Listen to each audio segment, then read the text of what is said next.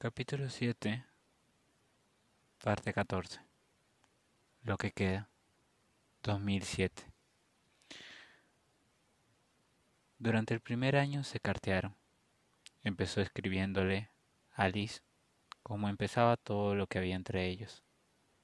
Le envió la foto de una tarta en la que ponía algo torcido, feliz cumpleaños, entre fresas cortadas por la mitad. En el reverso de la foto solo había escrito una seguida de un punto y su firma. La tarta la había hecho ella misma por, por el cumpleaños de Matías y luego la había tirado tal cual a la basura.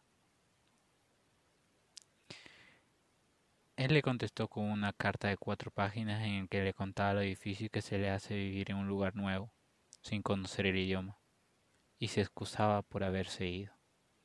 O al menos eso le pareció a Alice. Nunca le preguntaba por Fabio, ni en aquella carta ni en las siguientes, y ella tampoco le habló de él.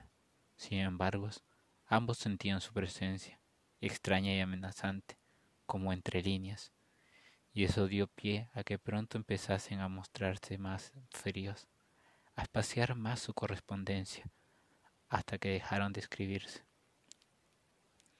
Pasaron los años y un día Matías recibió otra carta de Alice. Era la invitación a su boda con Fabio. Él la pegó en el firogrífico con un trozo de celofán, como si allí puesta debiera recordarle algo. Todas las mañanas y noches la veía, y cada vez parecía dolerle un poco menos. A falta de una semana para la boda, decidió enviar un telegrama. Gracias por la invitación. Imposible asistir por motivos personales. Enhorabuena, Matías Balocinio. Empleó toda una mañana en escoger un jarrón de cristal en una tienda del centro y les pidió el nuevo domicilio de los recién casados pero no se dirigió a ese domicilio al salir de su casa de sus padres, sino a los de la roca en la colina, donde él y Alice habían pasado tantas tardes juntos. Sabía que allí no la encontraría, pero quería creer que nada había cambiado. Mucho dudó antes de tocar el timbre. Contestó una mujer. Debía de ser Soledad. ¿Quién? ¿Está Alice? Alice ya no vive aquí. Sí, era Soledad. Reconoció el acento hispano aún marcado. ¿Quién pregunta por ella? Soy Matías. Hubo un silencio prolongado. Sol se esforzaba por recordar. Si quieres le doy le doy sus nuevas señas. No, no hace falta. Ya las tengo, gracias. Adiós, pues, dijo Sol tras otro silencio más breve. Matías se alejó sin volverse. Estaba seguro de que la criada se había asomado a una ventana y lo observaba. Quizá entonces lo reconociera y se preguntara qué tal le habría ido todos aquellos años y a qué volvía ahora. Y la verdad es que ni él mismo lo sabía.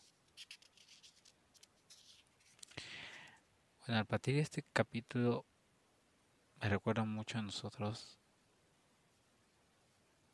cuando escribíamos y, se sentía como que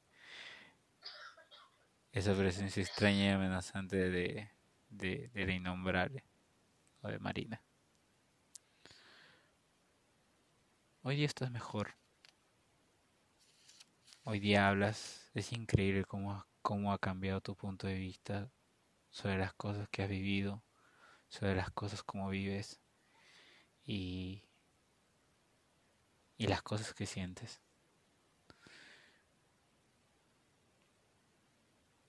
Ahora que, ahora que lo pienso, ya va casi un año leyéndote. Y, y bueno, ahorita tú estás leyendo un mundo de Sofía, tosiendo, después de haber vencido el COVID y, igual.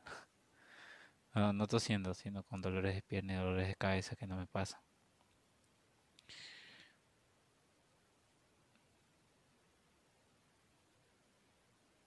es genial como verte pasar las páginas y reírte y, leerme inclusive. Me gusta cuando lo haces, si es que no lo he dicho. Espero que lo escuches. Y... Oh, verdad me había olvidado. Buenos días, buenas tardes, buenas noches o a la hora en que lo estés escuchando. Esa eres tú tosiendo si es que se escucha una tos. No es otra mujer, eres tú misma tosiendo. Ah. ¿Qué diría?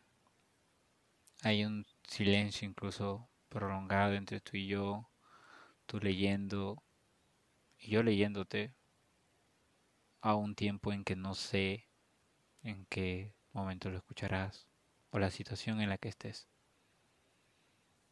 Pero sea el momento en que sea, nunca,